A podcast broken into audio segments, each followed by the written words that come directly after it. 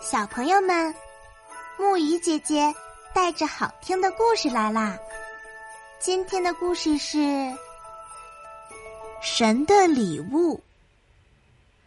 孤儿克拉克父母早亡，家里除了兄嫂，再也没有别人。哥哥马尔克对他毫无半点兄弟之情。克拉克得干家里所有的活儿。却吃不饱，穿不暖。马尔克和妻子则整天舒舒服服的享受。不久，兄弟俩分家另过。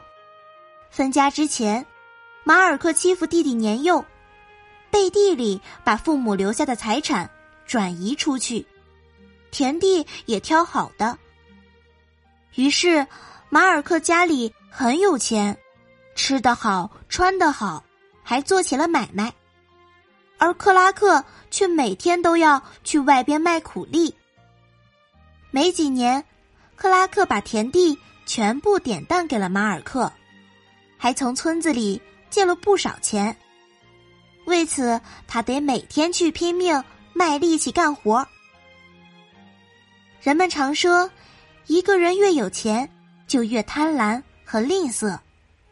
马尔克正是这样，克拉克却相反，他慷慨、善良、仁慈、淳朴，全村人都喜欢他。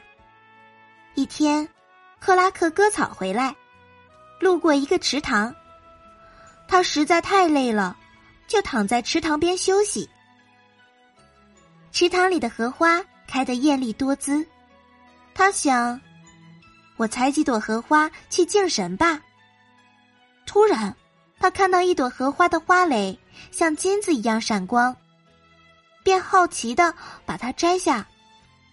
花蕾移到克拉克手中，鲜艳的花瓣立刻展开。这不是一朵普通的荷花，而是一朵金花。克拉克惊奇极了。这时。一个英俊的男子从水里出现了。他走到克拉克身边说：“我是住在池塘里的水神，这里每天都开一朵金花，那是敬神的，请你还给我吧。”克拉克把花交给了他，说道：“啊，对不起，我不知道是这样的，您拿去吧。”说完，双手合十。虔诚的低下头。水神见他很朴实，说：“我很喜欢你诚实和知足的精神。告诉我，你想要什么？我能满足你的愿望。”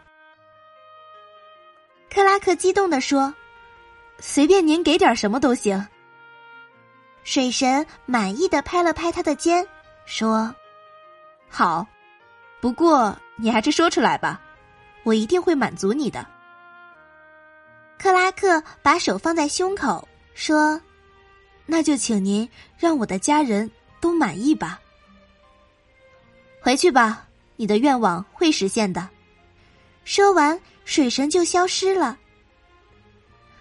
克拉克猛然从梦中惊醒，他环顾四周，池塘依然是那个池塘，荷花也依然开着。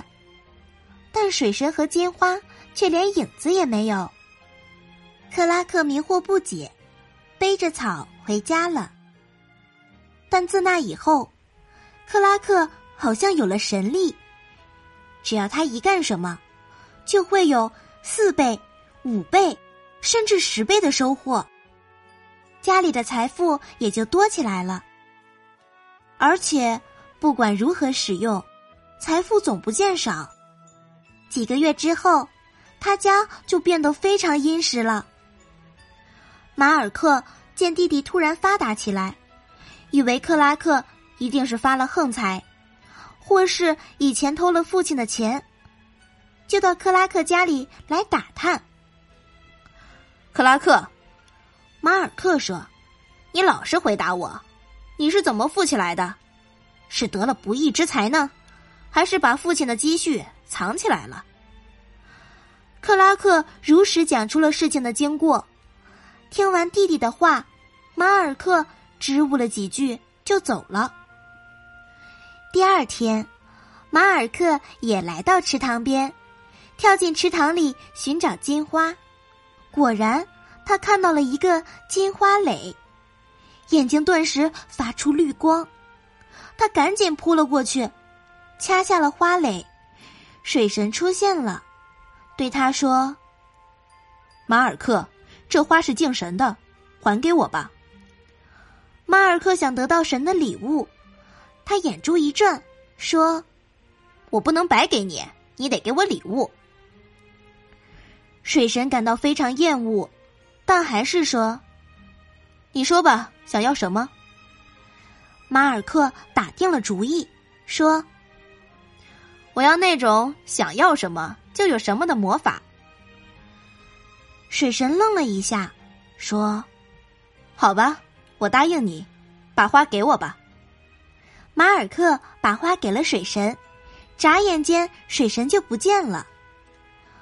马尔克手舞足蹈的回到了家，一到家就向妻子讲述了事情的经过。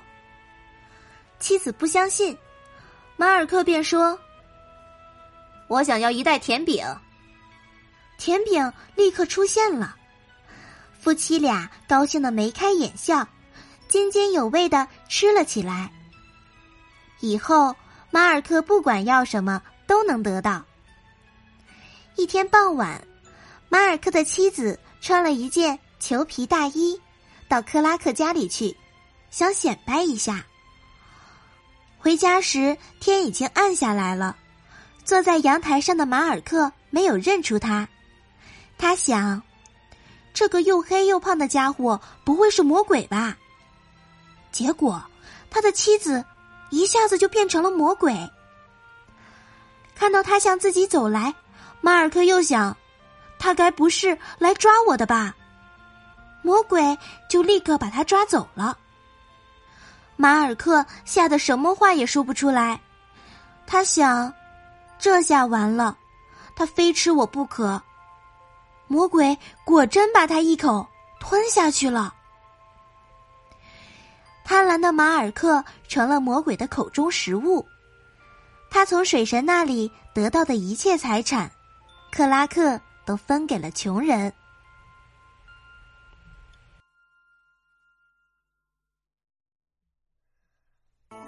好啦，今天的故事讲到这里就结束啦。